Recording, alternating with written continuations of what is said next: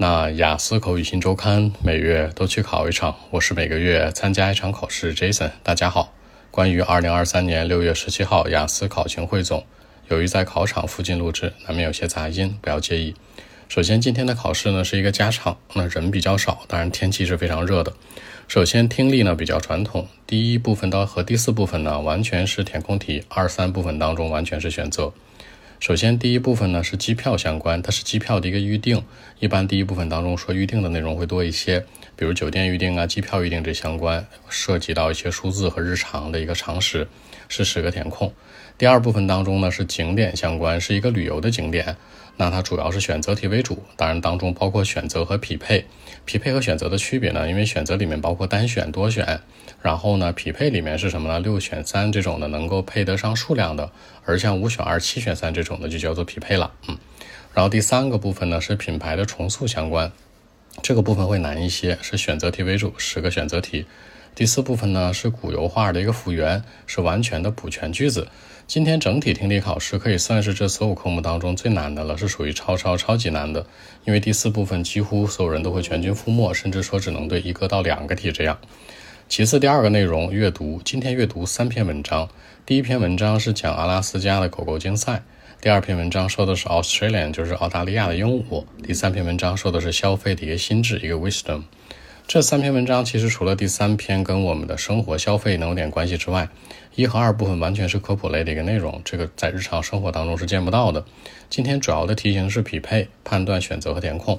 大家注意一下，今天的阅读呢，其实从内容角度来讲会偏难一些，因为只有一篇跟生活相关联，另外两篇基本上都属于科普类的。但是呢，即使是消费的心智这篇文章，wisdom 相关，其实跟我们的生活也不是说那么直接。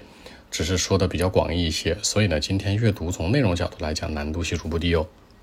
第三个内容写作，先说小作文比较传统，一个 line graph，一个线图，讲的是九七一九九七啊到二零零一年这四年间呢，在英国那五种电子产品在这个 household 中的一个占比相关。这里面一定要记住了，把特征、特征、特征写出来。什么是特征呢？就是里面的最大值、最小值一个变化趋势，尤其是 line graph 当中的最值、峰值，它的 peak time 的一个东西和它最后这个 low point 的一个地方的一个点，一定把特征写出来，文章才不会丢分。其次，大作文原题这样说的啊，说许多的罪犯呢会在被释放之后呢会继续去犯罪。两个问题，第一个问你为啥嘞？第二个问题怎么解决？大家注意一下，这是一个我们所说的犯罪类的一个 report。首先，罪犯能够犯罪有两个因素，一个是内因，一个是外因。内在因素是什么呢？他的心理问题，他这个人的想法、ideas 这些。外在因素呢，可能是社会的制约、法律法规条文。你往这两个方向上去靠就可以了。怎么解决这事儿？第一件事呢，可以有一些政府的行为，比如说出台更严格的法律，别这么轻易的给他放出来；又或者说二次犯罪呢，让他接受更严格的一些 punishment，这都可以。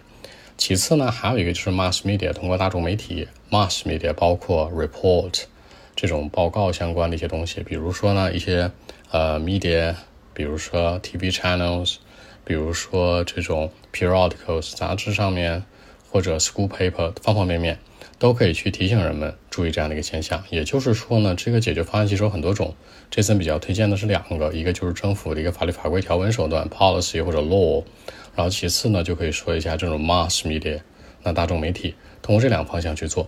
整体大家有没有发现今天的考试是这样的？就是小作文和大作文吧比较常规，因为它大作文呢出的是一个 report，小作文没有出 mapping 或者 flow chart，没有出地图或者流程，这属于一个捡便宜。咱们上次这个考情的蹲题蹲题的时候也在说，也是这样的一个情况，就是小作文呢比较常规，大作文也是简单的。